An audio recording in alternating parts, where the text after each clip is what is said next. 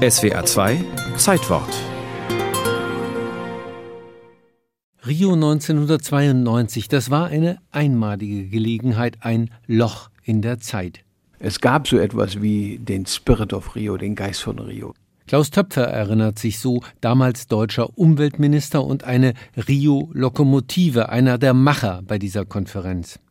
1972 hatte der Bericht des Club of Rome zu den Grenzen des Wachstums einen bis dahin ungebrochenen Fortschrittsglauben in Frage gestellt. Im gleichen Jahr organisierte die UNO eine erste Weltumweltkonferenz in Stockholm.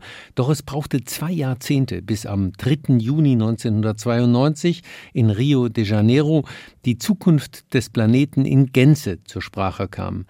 Seven Suzuki, eine zwölfjährige Kanadierin, brachte das in ihrer Rede zur Eröffnung vor dem Plenum der Konferenz auf den Punkt.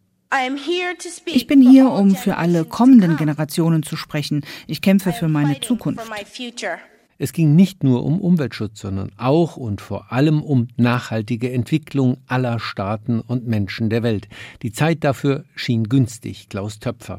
Rio war großes Gefühl des Aufbruchs, der Erleichterung, der Euphorie. Man muss sich erinnern, das war direkt nach dem Zusammenbruch des kommunistischen Systems.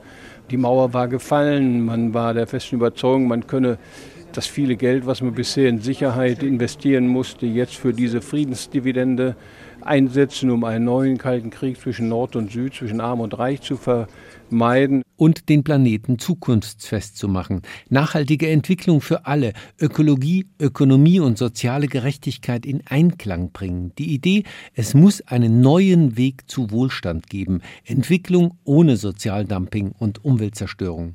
Der Weg der Industriestaaten, übertragen auf Schwellenländer wie China und Indien, das würde den Planeten überfordern, war die Erkenntnis. Der Erdgipfel war dann das größte diplomatische Ereignis des 20. Jahrhunderts. Mehr als 170 Länder, 130 davon vertreten durch ihre Staatsoberhäupter, 17.000 Konferenzteilnehmer und über 8.000 Journalisten. Zum ersten Mal in der Geschichte der Vereinten Nationen konnten auch Nichtregierungsorganisationen offiziell an Verhandlungen teilnehmen. Die Zivilgesellschaft hatte eine vernehmbare Stimme.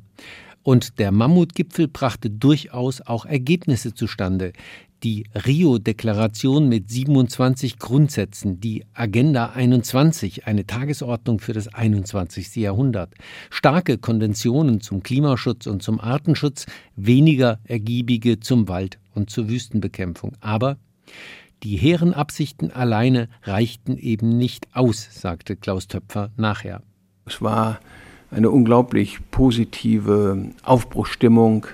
Es hat sich herausgestellt, dass dieses, möchte ich fast sagen, emotionale Vertrauen nicht ausgereicht hat, dass wir zu wenig Vorsorge getroffen haben, dies auch wirklich umzusetzen. An anderer Stelle hat er mal gesagt, wir haben vergessen, den Pudding an die Wand zu nageln.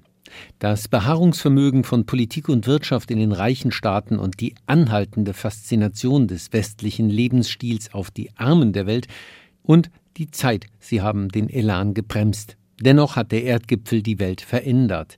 2002 in Johannesburg und 2012 wieder in Rio trafen sich noch viel mehr Menschen, um den begonnenen Prozess weiterzuführen. Doch der Glaube an eine große Lösung, die Rettung der Welt in 14 Konferenztagen, der war da bereits erloschen. In Rio sind die Staaten zu einem Sprint gestartet. Mit müden Muskeln haben sie sich unversehens auf der Marathonstrecke wiedergefunden.